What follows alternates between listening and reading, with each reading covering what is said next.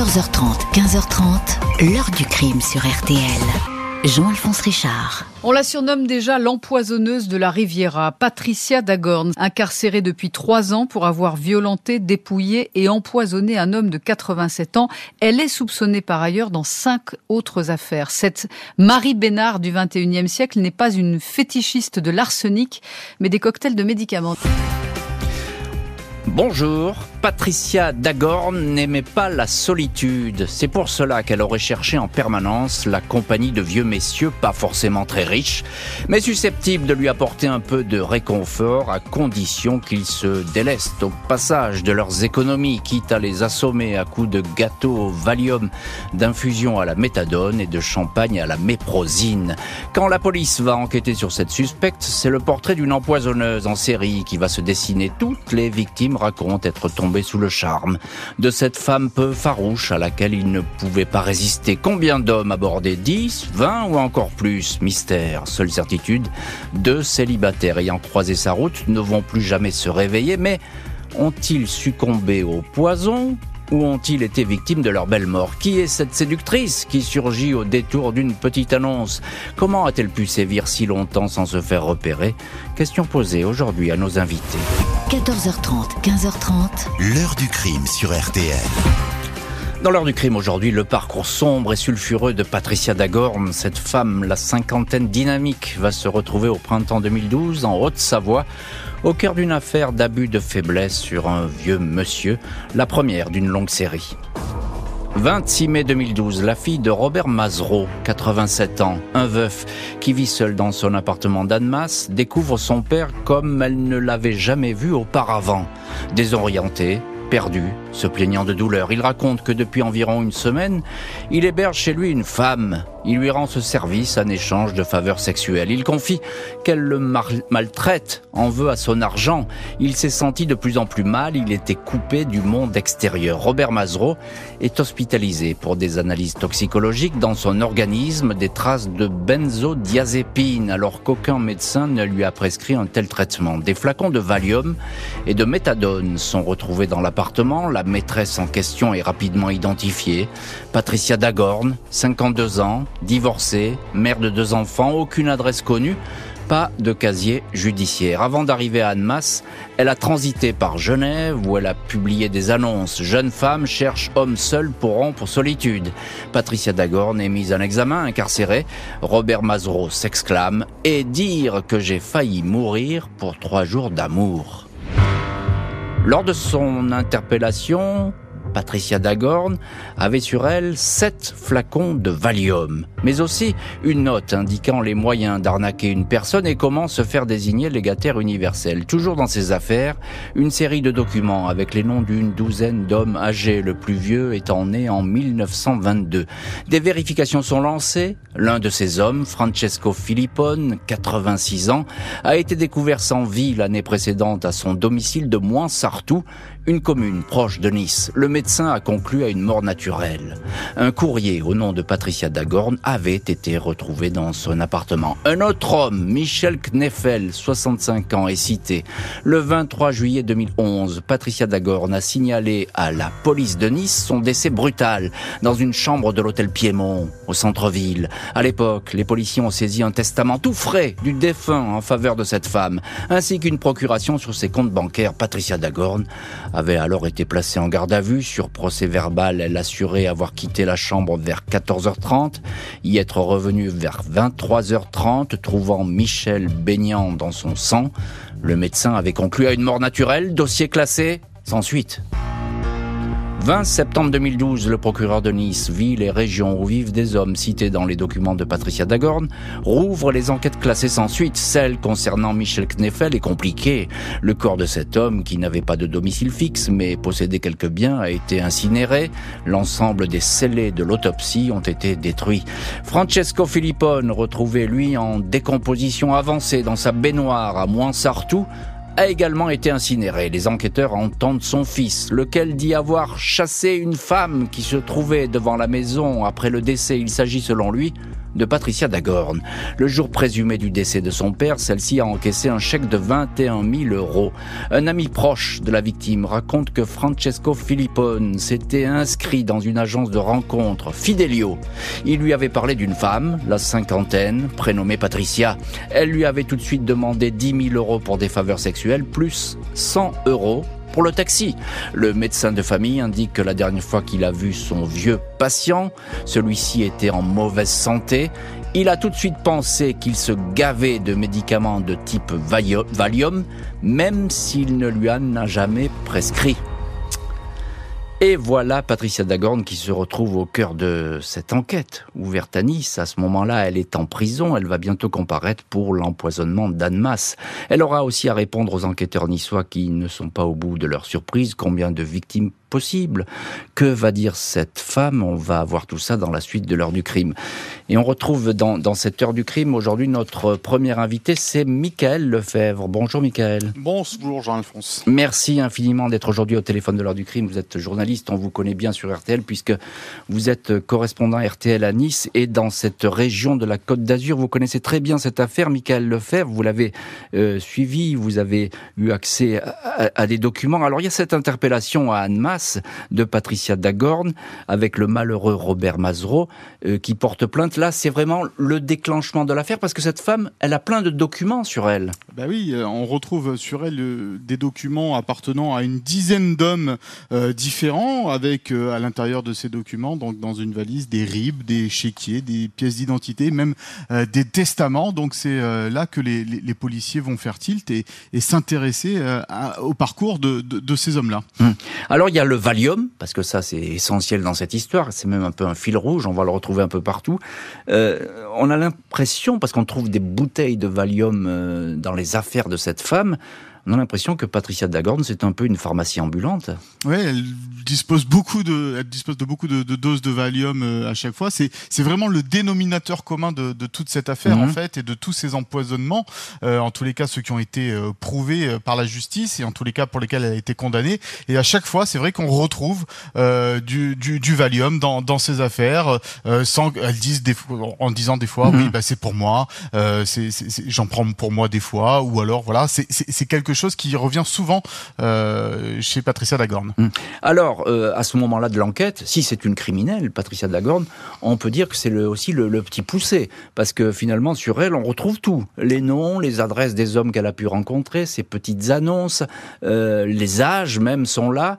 Euh, elle n'a pas l'air vraiment très méfiante, Patricia Dagorn. Elle garde tout, elle garde quasiment tout, elle garde les, toutes les preuves qui pourraient l'incriminer devant un, tribunal en tous les cas et qui ben, vont mettre effectivement la puce à l'oreille des, hmm. des policiers. Parce que personne, euh, encore un mot, Michael Lefebvre, parce que personne n'avait porté plainte jusque-là. Pas de plainte parce que les morts, euh, en tous les cas, euh, de Michel Kneffel et de Francesco Filippone avaient été classés sans suite, avaient hmm. été classés de mort naturelle. Il y avait qu'effectivement le, cas de Robert Mazereau à Annemasse qui, qui commençait à poser problème avec, comme vous l'avez dit, des, de, la famille, la famille qui s'intéressait un petit peu au profil de, de la maîtresse de, de, de, de, cet homme. De cet homme, effectivement. bonjour, maître Cédric Bonjour Monsieur Richard. Merci infiniment d'avoir accepté euh, l'invitation de l'heure du crime et de nous accorder un peu de votre temps qui, je sais, vous est précieux aujourd'hui. Vous êtes, vous, êtes l'avocat de, Patricia Dagorn, vous l'avez défendu dans cette affaire et vous continuez à être son avocat aujourd'hui avec maître Georges Rimondi, euh, toujours au barreau de Nice. Alors je voudrais, maître Huissou, que vous nous présentiez un peu euh, qui est Patricia Dagorn parce que elle a déjà à l'époque un peu plus de 50 ans et elle a déjà dans son passé un parcours qui, on va qualifier de chaotique, c'est ça? Absolument. Alors, je suis inscrit pour rectifier au barreau de Tonon-les-Bains et c'est dans ce cadre-là que lors de l'affaire euh, concernant Monsieur Mazereau. Et effectivement, je découvre une femme au parcours, euh, comme vous l'avez dit, chaotique, puisque c'est une femme qui, dans sa vie, n'a connu quasiment que la violence de la part de euh, ses différentes rencontres masculines, de ses petits amis quand elle est adolescente, ou de son mari lorsqu'elle va trouver un homme avec lequel elle va partager de nombreuses années. Ce mari qui va lui-même être condamné par une cour d'assises pour avoir euh, violé et violenté euh, Patricia Dagorn. Et on retrouve quelques indications de ce mari dans ces affaires, parce que notamment ce, ce, mot qui dit comment euh, finalement devenir légataire universel, ça c'est son mari qui lui laisse ce mot.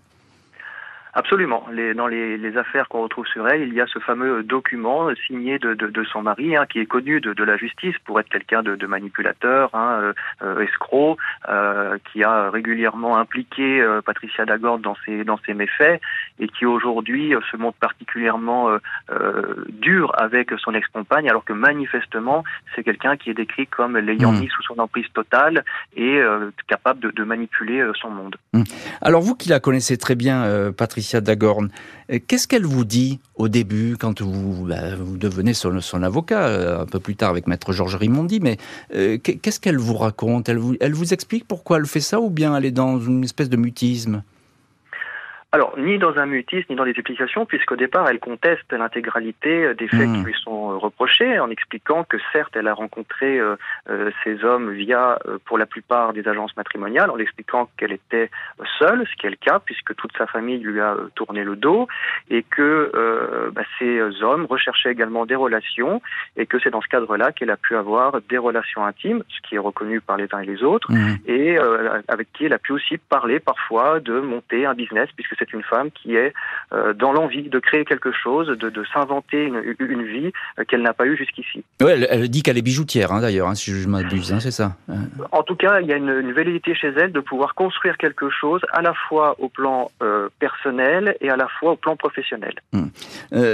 Michael Lefebvre, alors c'est intéressant ce parcours que nous décrit Maître Cédric Huissou, ce parcours personnel de Patricia Dagorn elle va peu à peu, et même très rapidement, se replier sur la Côte d'Azur.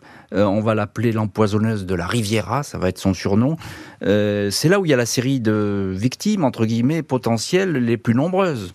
Oui, on, estime qu'il y a au moins une vingtaine d'hommes qui, qui, ah, une vingtaine. qui a été rencontrés oui, par euh, Patricia Edagan sur la Côte d'Azur entre 2011 et 2012 via effectivement euh, l'entreprise d'une d'une agence matrimoniale où elle recherchait très spécifiquement des hommes très âgés et assez fortunés.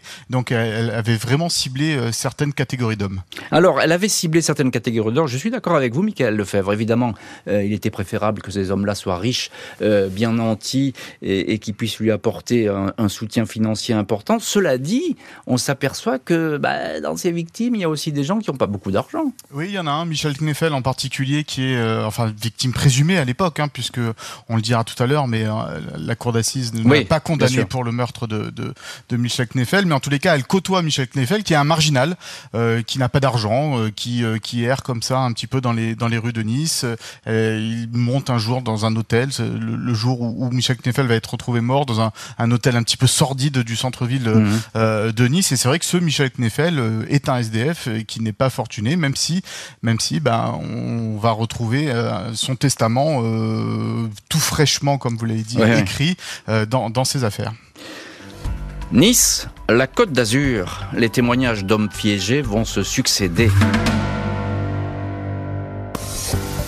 Les policiers et le juge de Nice ne peuvent pas dire avec certitude que Mike Michel Kneffel et Francesco Filippone ont été empoisonnés. Et si cet empoisonnement a provoqué leur mort, les enquêteurs vont dès lors entendre toutes les personnes qui ont pu rencontrer Patricia Dagorn par le biais d'une agence matrimoniale. Ange Pichiotta, 72 ans, a reçu la visite de cette femme à Nice le 24 décembre 2011. Deux jours plus tard, il s'est senti mal à l'issue du repas qu'elle avait préparé. Du Lexomil dans un gâteau, selon lui. Quand il s'est réveillé, son ordinateur portable n'était plus là.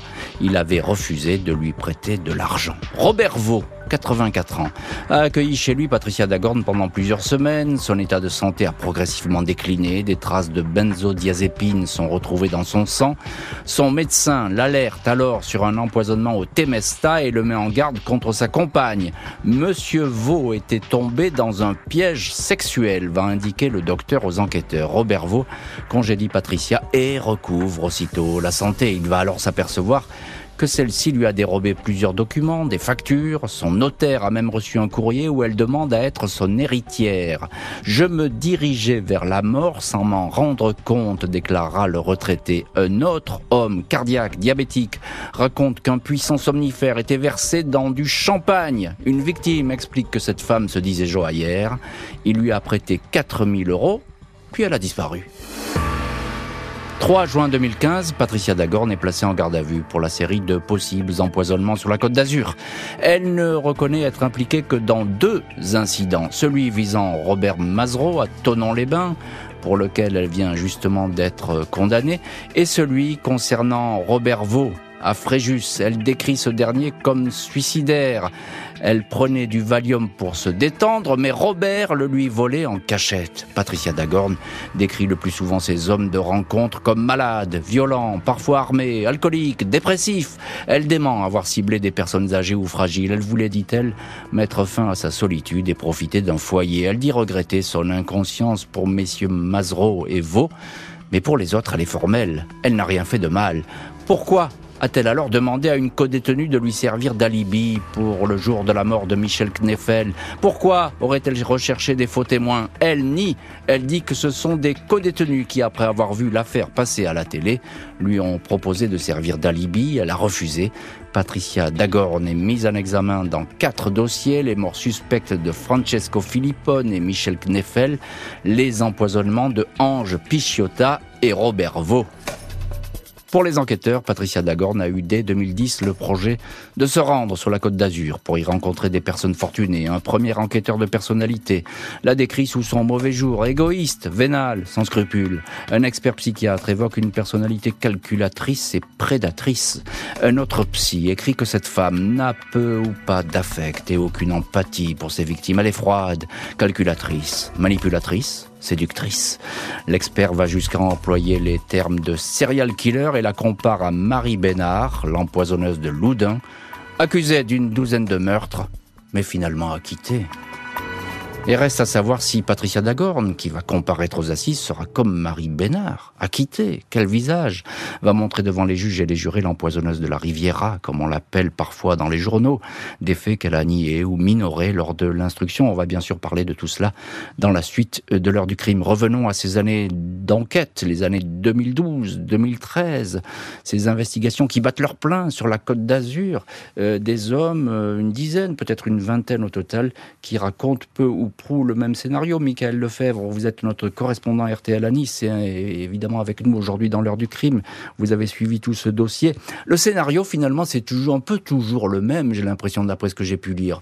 Un peu de champagne, du café, euh, une tisane, euh, des aliments, et puis d'un seul coup, ces hommes-là, bah, ils tombent dans les bras de Morphée. Oui, c'est ça. C'est des hommes qui sont en, alors pas en parfaite santé parce que assez âgés euh, quand mm. même malgré tout, mais qui en, tous les cas n'ont pas de, de problèmes euh, sérieux euh, et dont l'état de santé ne se dégrade pas. Ils commencent à se dégrader au contact justement de Patricia Dagorn. Par exemple, Robert Vaux est resté trois mm. mois avec Patricia Dagorn. C'est un homme tout à fait dynamique quand elle le rencontre et qui commence à s'éteindre à petit feu.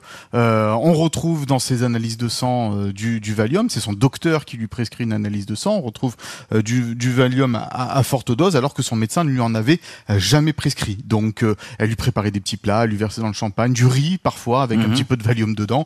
Et, euh, et c'est comme ça que, par exemple, Robert Vaux va, va, va commencer à être à décliner, à la santé va, va, décliner. Mhm. Alors il y a les cas, euh, Michael Lefebvre, les cas Kneffel et Philippone. Alors eux, ils sont morts, ces deux hommes-là. Euh, c'est troublant, évidemment, parce qu'elle les a fréquentés. Mais là, euh, force est de constater que bah, l'accusation, elle est bien mince, parce qu'on est sûr de rien. Et oui, elle est bien mince, parce que, premièrement, euh, bah, les enquêteurs ont d'abord conclu à une mort naturelle pour ces deux hommes, donc il n'y a pas eu d'autopsie euh, pratiquée, et surtout, les deux corps ont été incinérés. Donc derrière, il n'y a pas pu avoir un, un travail d'enquête euh, de, de, fait. Mais ce qui est troublant, et en particulier mhm. pour euh, le, le, décès de Robert Philippone, mhm. c'est qu'il est retrouvé chez lui, dans sa baignoire, dans un état de décomposition euh, avancée, alors que c'était un homme effectivement âgé, que la femme de ménage euh, a décrit le fait que depuis plusieurs années déjà, il ne prenait plus de bain, mhm. euh, il utilisait sa douche italienne parce qu'avec son, son âge avancé, eh bien, il ne pouvait plus rentrer dans, dans sa baignoire et il est retrouvé dans sa baignoire. C'est ce qui a aussi un petit peu fait tilter les, les, les enquêteurs. Oui, c'est tout ça est étonnant. Et puis dernier point, Michael Lefebvre, il faut le rappeler, on en a déjà un petit peu parlé évidemment, mais c'est ce Valium. elle est retrouvée avec sept bouteilles sur elle Qu'est-ce qu'elle dit là-dessus? Parce que là, elle trimballe quand même beaucoup de doses de ce, ce médicament qui est sur ordonnance. Elle dit que c'est pour elle, tout simplement. Elle dit que c'est pour elle et que euh, c'est pour sa consommation à elle, pour pouvoir dormir parfois, pour pouvoir se relaxer. Et que, euh, voilà. Et par exemple, pour Robert Vaux, elle expliquera que c'était, euh, comme vous l'avez dit tout à l'heure, c'était un homme suicidaire. Alors, pas du tout. Moi, j'ai pu le rencontrer, Robert Vaux. C'était un homme très jovial. Et, Ancien militaire, hein, c'est ça? Et très sympathique. Certes, qui avait perdu sa femme récemment, mais qui avait envie de vivre et de, et de voyager. Et, euh, et, elle dit, bah oui, c'est lui qui est, allé taper dans mes affaires pour prendre du Valium, ce qui est complètement euh, ahurissant sur le coup quand, on connaît un petit peu maintenant euh, Robert Vaux. et Robert Vaux qui s'en est sorti, hein, puisqu'il va, il va être cité comme témoin et, plaignant à ce procès. Maître Cédric Huissou, avocat au barreau de Tonon-les-Bains, et, et, vous défendez Patricia Dagorn avec Maître Georges Rimondi dans cette affaire. Alors, est-ce que on peut dire que votre cliente, il y a toujours ce scénario qui, qui, existe, alors, euh, ces, espèces d'empoisonnement, le Valium. Est-ce qu'elle a tout préparé? Est-ce que tout ça est très organisé ou bien euh, c'est un peu artisanal, j'ai envie de dire? Non, clairement, la, la, personne que découvrent les policiers, c'est une femme qui est à la rue, qui est vagabonde et qui n'a pour seule maison que sa valise, dans laquelle elle a euh, toutes ses affaires, toutes sortes de papiers, toutes sortes de médicaments, toutes sortes de, de fouillis euh, qui n'ont ni queue ni tête. Et euh, elle va, de manière affirmée, contester systématiquement les faits qui lui sont reprochés, et on la croit pas. On la mmh, croit pas mmh. parce qu'à ce moment-là, euh, elle est déjà dépeinte de manière médiatique comme étant l'empoisonneuse de la Riviera de la Côte d'Azur. Et donc, quel que soit ce qu'elle peut dire, plus personne ne l'entend. On va l'appeler la veuve noire aussi. Hein on va l'appeler la veuve noire. Elle a eu tous les surnoms et évidemment que lorsqu'elle se présentera la première fois devant la cour d'assises, elle arrivera avec cette étiquette de, criminel qui euh, finalement euh, lui sera ôtée en appel lorsqu'elle sera acquittée. Parce que si, je vous pose la question, maître Huissou, c'est qu'il y a quelque chose qui m'a troublé dans le dossier. C'est qu'à un moment donné, elle écrit à, un notaire pour lui dire je veux devenir l'allégataire universel, elle écrit au notaire de Robert, de, de Robert Vaux, l'une de ses victimes. C'est quand même extrêmement puéril, presque, j'ai l'impression, comme démarche. Oui, oui, on a, euh, ce, genre de, démarche. En plus, elle a une écriture tout à fait singulière qui fait qu'on sait exactement euh, quels sont les documents qu'elle a pu écrire elle-même. C'est un petit peu désordonné, c'est un petit peu brouillon, et à chaque fois, elle avance la même explication, à savoir qu'elle assiste ces personnes âgées qui ne peuvent pas gérer seules euh, forcément leurs affaires, et c'est pour ça qu'elle les accompagne dans leur démarche. Mmh. Encore un mot, maître Cédric Huissou. les psys sont pas tendres avec elle, hein. manipulatrice, séductrice froide, calculatrice, et j'en passe, parce que là, tous les rapports vont dans le même sens. Euh, c'est pas vraiment le, portrait que vous nous faites d'elle, là, parce que là, on est dans une femme très froide, qui a tout organisé, tout prévu, et, qui, qui veut l'argent, l'argent, l'argent. Deux psys ont rencontré euh, Patricia Dagorn et l'ont décrit de la manière que vous indiquez. Le premier l'a rencontré en garde à vue. Je lui ai demandé pendant combien de temps il l'avait vu euh, en garde à vue. Il a répondu une heure, une heure et demie. La réalité, c'est qu'il l'a vu 15 minutes. Mmh. Et j'ai demandé à cet expert si son rapport serait différent si Madame Dagorn était innocente des faits qui lui étaient reprochés, ce à quoi il a répondu oui. Ah. Sous-entendu, tout son rapport était parti du postulat de départ que Patricia Dagorn était coupable. Même chose pour le second expert qui a été jusqu'à faire ce que j'assimile à une faute professionnelle totale, mettre mhm. en conclusion de son rapport qu'on a affaire à une serial killeuse comme, euh, comme Landru. Euh, rendez-vous compte de, de l'effet que cela peut faire sur des jurés qui, fort heureusement, ont pris l'expert au mot lorsqu'il disait que c'était une nouvelle Marie Bénard et ont finalement acquitté Patricia Dagorn. Et évidemment, donc, mais ça, la, comparaison avec Marie Bénard, effectivement, elle est, elle est frappante. Euh, Michael Lefebvre, un petit mot. Euh, on a le sentiment que quand même cette, cette femme, Patricia Euh, bah, la victime, c'est toujours elle, d'après ce qu'elle raconte aux policiers. Euh, elle l'a pas fait exprès, mais euh, en tout cas, elle est, c'est elle qui est malheureuse. Euh, oui, elle est malheureuse de, de, de par sa relation avec son ex-conjoint, qui était très manipulateur euh, et qui, euh, ben, malgré tout, le, elle restait avec lui. Elle s'est même mariée avec lui alors qu'il venait d'entrer en, en, prison. en, prison. Donc voilà, il y avait une relation très particulière entre les deux. Et malsaine, il faut bien le dire. Et très malsaine, évidemment. elle présentait parfois ses, ses amants à, à, son fils en lui disant bah, Je ne l'aime pas, mais je vais lui, lui retirer c'est pour lui retirer, lui soutirer de l'argent que je suis avec lui, ce qui, ce qui était quand même assez mm. incroyable euh, d'entendre de la bouche d'une mère euh, par rapport à, à, ce fils-là. Et puis après, quand elle va arriver effectivement euh, lors du procès de, de cour d'assises, elle aura réponse à tout. Voilà, jamais décontenancée mm. et avec des réponses à toutes les questions qu'on lui pose. Une suspecte présentée comme une femme assassin et qui va effectivement comparaître devant la cour d'assises.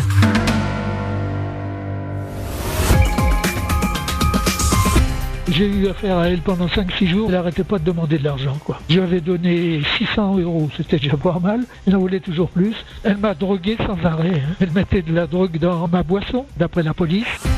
Au programme aujourd'hui de l'heure du crime, l'affaire Patricia Dagorn, soupçonnée d'avoir écumé la Côte d'Azur pour séduire, empoisonner des vieux messieurs. Pour les dépouiller, hiver 2018, elle comparait aux assises, finalement accusée de deux assassinats et de deux empoisonnements de retraités. 15 janvier 2018, Patricia Dagorn, 57 ans, est debout dans la salle de la cour d'assises des Alpes-Maritimes à Nice. Elle n'a plus rien à voir avec la femme sportive sexy apparaissant sur la photo distribuée par les agences matrimoniales. Elle flotte dans un survêtement rouge et noir, beaucoup trop grand. L'accusé nie les accusations les plus graves, les assassinats de Francesco Filippone, 86 ans, l'ancien maçon italien de Moinsartou, et de Michel Kneffel, 65 ans, qui avait fait d'elle sa légataire universelle alors qu'elle venait à peine de le rencontrer. Ils étaient devenus des amis très chers, indique-t-elle. Elle certifie n'avoir pas tué Monsieur Philippone. Le vieil homme, réputé près de ses sous, était pourtant prêt à l'aider à reprendre la gérance d'une bijouterie à Monaco. Jamais il n'a fait de retrait d'espèces pour moi. La seule chose qu'il m'a acheté, c'est un iPhone 6, dit-elle. Elle décrit l'autre victime, Michel Kneffel, comme un addict aux médicaments. Ce jour-là, il m'a dit, tu vas te promener j'ai obéi, il était robuste, je savais que je le retrouverais vivant. L'une des victimes empoisonnées, Robert Vaux, retraité de la Marine nationale, décrit Patricia Dagorn comme une très bonne comédienne. Elle avait toujours un flacon de Valium avec elle. Certains soirs, elle cuisinait du riz, mais elle n'en prenait pas, dit-il. Il ajoute que Patricia était comme un rayon de soleil en hiver. Elle écrit de très jolies lettres, elle est très gentille. À l'époque, pourtant, même ma pharmacienne m'avait dit Robert, tu es en danger tu pourrais écrire un roman noir. Le retraité niçois Ange Piciota témoigne à son tour. Elle m'a apporté un café, 30 secondes après, j'étais dans les vapes. L'accusé admet avoir eu des flacons de Valium, mais c'était pour son usage personnel. Quelques gouttes, quand elle était fatiguée. Elle est condamnée à 22 ans de prison. Et voilà donc ce premier procès, puisqu'il va y avoir un, autre procès, un procès à appel, 22 ans euh, de prison. Maître Cédric Huissou, vous la défendez avec euh, Maître Georges Rimondi, euh, Patricia Dagorn. là, elle est condamnée pour les, quatre faits qu'on lui reproche. Elle n'a pas du tout convaincu. elle a une allure un petit peu, non pas hautaine, mais enfin, elle, semble très loin de, des préoccupations. Elle ne s'explique pas vraiment à ce tribunal, à cette cour d'assises, pardon. Au contraire, elle s'explique beaucoup, mais elle n'a pas été entendue par hmm. une cour d'assises qui, comme je l'indiquais tout à l'heure, euh, est arrivée un lundi matin en sachant qu'ils allaient juger la veuve noire de la Riviera, l'empoisonneuse de la Riviera, et finalement, le procès était déjà fait. Il n'y avait plus de questions à se poser. Elle était coupable de ce qui lui était euh, reproché. Donc elle aurait pu expliquer, expliquer, expliquer encore que plus personne ne l'entendait. Hmm. Alors vous allez dire avec euh, votre confrère, Maître Rimondi, que finalement on a davantage jugé la personne et cette espèce d'attitude où elle présente pas très bien, il faut bien le dire, ce jour-là, Patricia Dagorn, euh, plutôt que le fond du dossier. On s'est occupé d'elle et pas vraiment du dossier. Absolument. Euh, D'abord, lorsqu'elle comparait, euh, on ressent un effet de surprise chez euh, l'assistance qui s'attendait à voir arriver une femme sexy, séductrice, ce qu'elle n'est mmh. pas du tout à, à ce moment-là en tout cas. Et bien évidemment, vous avez cité tout à l'heure les rapports d'expertise et la manière dont elle était dépeinte par les uns et par les autres. Et ça, ça a un effet dévastateur sur, sur les mmh. jurés à qui on explique que cette femme est forcément une femme dangereuse et qu'il faut condamner. Mmh. Alors, il y a un autre élément dévastateur, Michael Lefebvre, vous êtes notre correspondant RTL à Nice et sur la, Côte d'Azur, et vous connaissez bien euh, cette affaire, ces procès. Il y a un autre euh, élément à charge, c'est ce défilé des retraités. Oui, parce qu'il y en a eu beaucoup, euh, effectivement, qui ont, qui ont témoigné contre elle. Alors, euh, Ange Picciota et Robert Vaux étaient partie civile dans ce procès mhm. euh, de, de, de, cour d'assises. et, et c'est vrai que, comme on l'a dit, comme elle était inscrite dans une agence matrimoniale, elle a rencontré énormément d'hommes durant cette, cette période. Il y a même, alors, à, sa décharge, il y a même eu un, appel à témoins lancé dans la presse locale. Avez-vous mhm. été en contact avec à cette, ah oui, avec, avec cette, avec cette femme et, que, et comme l'a dit Maître Huis Effectivement, qu'on surnommait déjà l'empoisonneuse de la Riviera. Et par contre, cet appel à témoin n'avait pas donné grand-chose. Mmh. voilà, donc c'est vrai que c'était un élément en, en, en, sa faveur là pour le coup. Et, et même Robert Vaux, qui lui avait été drogué, n'a dans un premier temps pas du tout porté plainte contre contre Patricia Dagorn. C'est à la vue des autres affaires qu'il qu'il est arrivé finalement dans cette affaire. Alors Robert Vaux, il a presque, on a l'impression quand on le regarde, les propos qui sont prononcés, il a presque de l'affection pour cette femme. C'est beaucoup dire peut-être. Hein, mais... Oui, enfin plus maintenant. plus maintenant parce que quand on lui en a parlé, effectivement, il avait beaucoup de beaucoup de haine envers elle euh, et, et, l'insulte assez facile. Mais c'est vrai que euh, pour lui, c'était dans sa vie, c'était un rayon de soleil affectif qui eh arrivait. Euh, à ce moment-là, sa, sa, femme venait de de, de décéder et, euh, et, il faut le dire contre quelques faveurs euh, sexuelles. Et bien voilà, ils arrivaient à vivre bon an mal an les, les, les, deux ensemble pendant pendant pendant trois mois. Donc c'est vrai qu'il y avait une relation quand même qui malgré tout qui s'était ah installée entre lui et, et, Robert entre elle et Robert Vaux. Et c'est vrai que bah voyant au fil du temps que sa santé se déclinait et trouvant les lettres effectivement pour le pour le notaire la désignant comme légataire universel, il y a eu quand même deux fois. Elle a écrit deux fois au notaire pour avec insistance, avec insistance pour être sa légataire mmh. euh, universelle, pour avoir la jouissance de l'appartement euh, de, de, de, Robert Vaux également, un petit appartement sur le port de Fréjus, euh, voilà. Qui donc donc c'est vrai qu'il y avait une vraie mmh. relation qui s'était installée quand même malgré tout avec les deux, entre les deux. La condamnée continue à dire qu'elle n'a tué personne. Elle fait appel. 10 janvier 2019, un an après sa condamnation, Patricia Dagorn, 58 ans, fait face aux juges et jurés de la cour d'assises d'appel d'Aix-en-Provence. Plus du tout négligée, comme lors du premier procès, coupe blonde au carré, suite large, lunettes. Elle conteste d'emblée les faits. Cela ne correspond pas à la réalité, en tout cas à ma réalité vécue, dit-elle. Elle ne branche pas quand deux policiers de la brigade criminelle de Nice dressent son portrait. Elle avait un mode opératoire immuable, comme chez les tueurs en série, déclare une enquêtrice. Son collègue parle d'une femme très intelligente, manipulatrice, très dangereuse et dans le déni total de ses crimes. Interpellée en 2012, après avoir drogué un retraité à Annemasse, on avait découvert dans ses chaussures cinq chèques en blanc signés de la victime et une valise avec une série de noms. Sans la valise, on en serait resté là, assure le policier. Les avocats de Patricia Dagorn, maître Cédric Huissou et Georges Rimondi, dénoncent les lacunes des investigations. Ils poussent dans leur retranchement les enquêteurs, lesquels sont contraints d'admettre qu'il n'existe effectivement pas de preuves formelles contre l'accusé. Non, il n'y en a pas concède la policière. L'avocat général réclame 30 ans de prison, mais cette fois, le doute uniquement pour les assassinats profite à l'accusé. Elle est acquittée pour les morts tragiques de Francesco Filippone et Michel Kneffel, condamnés à 14 ans de détention pour les empoisonnements au Valium des retraités Ange Pichiotta et Robert Vaux. Et justement, ces, retraités qui sont défilés à la barre, j'aimerais qu'on les écoute juste une, petite seconde. Voilà ce que dit euh, l'un d'eux à, la sortie du tribunal. Ça s'est passé en douceur. Moi, je m'apercevais d'absolument rien, mais c'est les gens qui s'apercevaient dans quel état j'étais. Euh, on m'a dit que j'étais en état de mort. Alors, elle est très, très, très menteuse. Hein. Elle me disait qu'elle était diamantaire. Je l'échappais belle. Alors voilà, un homme qui l'a échappé belle, c'est ce qu'il dit, une femme très menteuse, manipulatrice. C'est ce que disent aussi les policiers à ce procès en appel. Mais le fait est, Michael Lefebvre, vous êtes euh, journaliste, vous êtes notre correspondant RTL à Nice et euh, dans cette région de la Côte d'Azur. Il n'y a pas de preuves et ça, c'était l'accusation principale, parce que là, on basculait dans l'assassinat. Évidemment, la peine aurait été complètement différente. Il n'y a pas de preuve que les décès euh, de, de, ces deux hommes, Philippone et Kneffel, soient liés à un poison, c'est ça? Oui, pas de preuve, et en particulier euh, pour Michel Kneffel, parce qu'il n'y a pas de mobile, puisque comme on l'a dit tout à l'heure, il, oui. était, il était pauvre.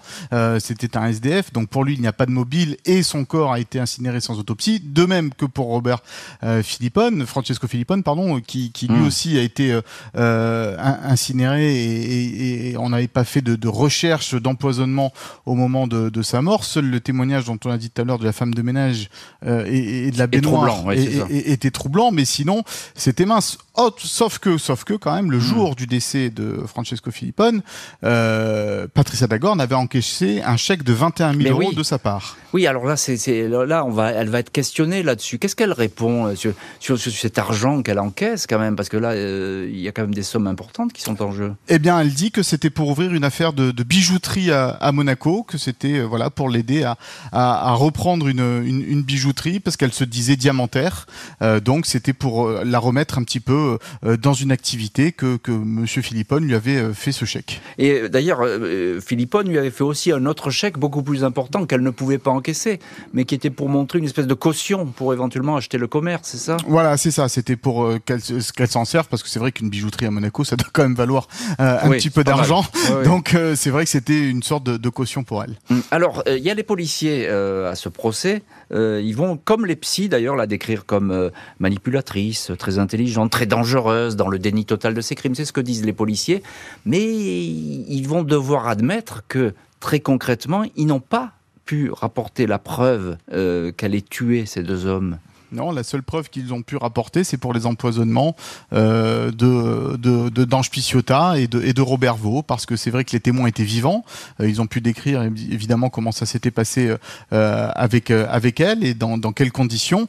Mais voilà, les, les, preuves étaient assez minces pour, pour, être, pour être en tous les cas présenté comme une condamnation certaine. Vous l'avez dit, Michael Fèvre, tout à l'heure, mais il y a cette fameuse valise qui avait été retrouvée euh, dans, ces affaires. Cette femme qui d'ailleurs n'a pas vraiment de domicile, qui se balade avec cette valise, comme nous le disait il y a un instant maître Cédric Huissou, un, de ses avocats. Sans euh, cette valise, et, ce que disent les, policiers d'ailleurs à ce procès, sans la valise, on en serait resté là. C'est ce que dit le policier. Bah oui, parce qu'on retrouve les noms de, de, de, de, potentielles victimes derrière, avec donc des ribes, des chéquiers, des pièces d'identité, des testaments, des cartes vitales, donc tout ce qui peut lui servir à, hmm. à monter sa combine. Hmm. Alors deux choses encore, Michael Lefebvre, qui peut expliquer euh, euh, cet acquittement pour, encore une fois, les faits les plus graves, c'est-à-dire cette espèce de, de double assassinat qu'on lui reprochait. Alors tout d'abord, il y a ça son attitude à elle. C'est plus du tout la même femme qu'au premier procès.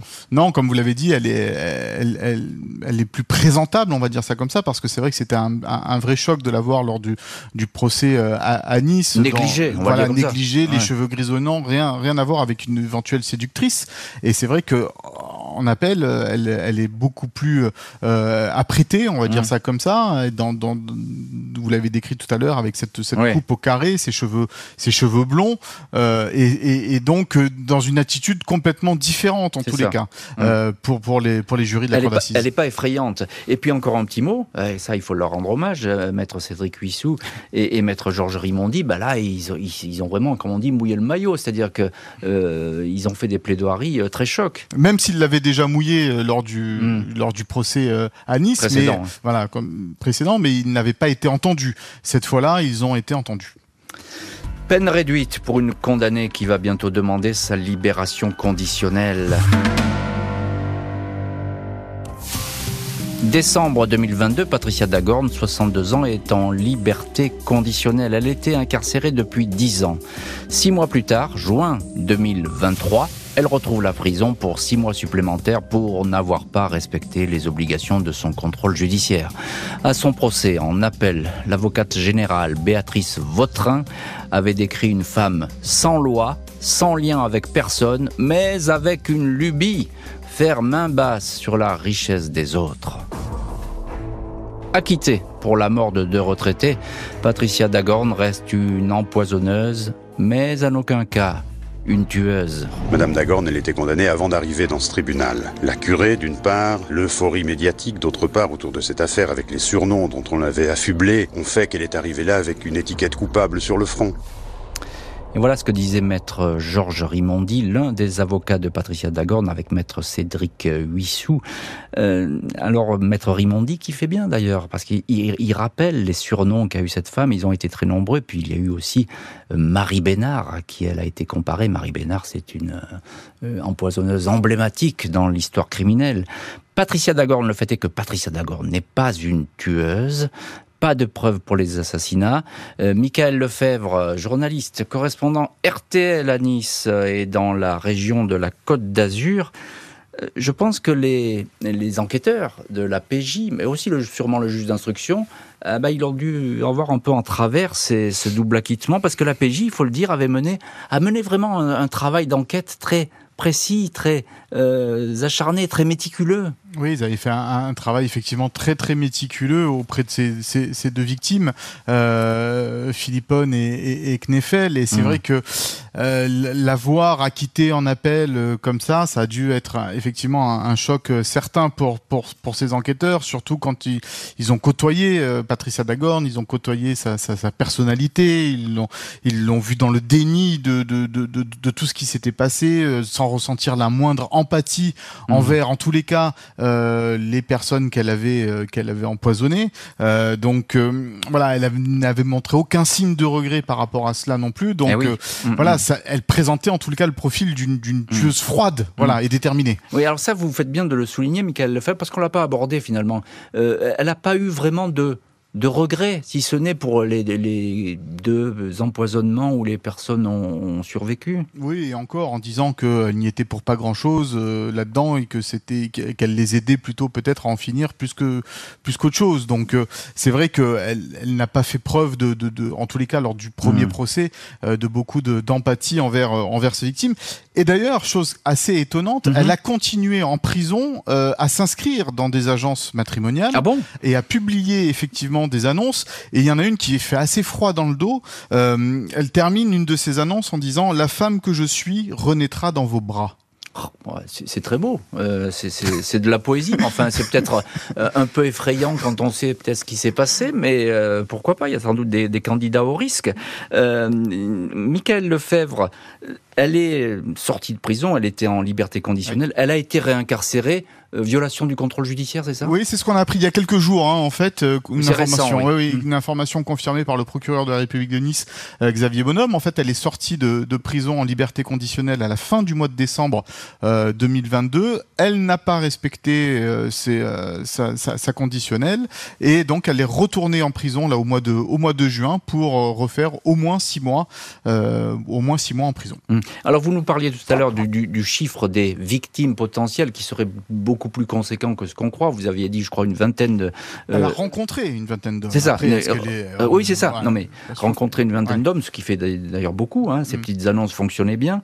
Euh, si, qu'est-ce qu'ils ont dit les policiers là-dessus? Si on ne l'avait pas arrêtée, elle aurait continué sa petite entreprise? C'est possible parce que c'était une femme extrêmement vénale. Seul l'argent l'intéressait et, et, et, et, que ce soit des petites sommes ou des grosses sommes, effectivement, son entreprise était là pour ben voilà, pour gagner de l'argent sur le dos d'hommes fortunés. Donc si elle n'avait hmm. pas été arrêtée, elle aurait certainement continué.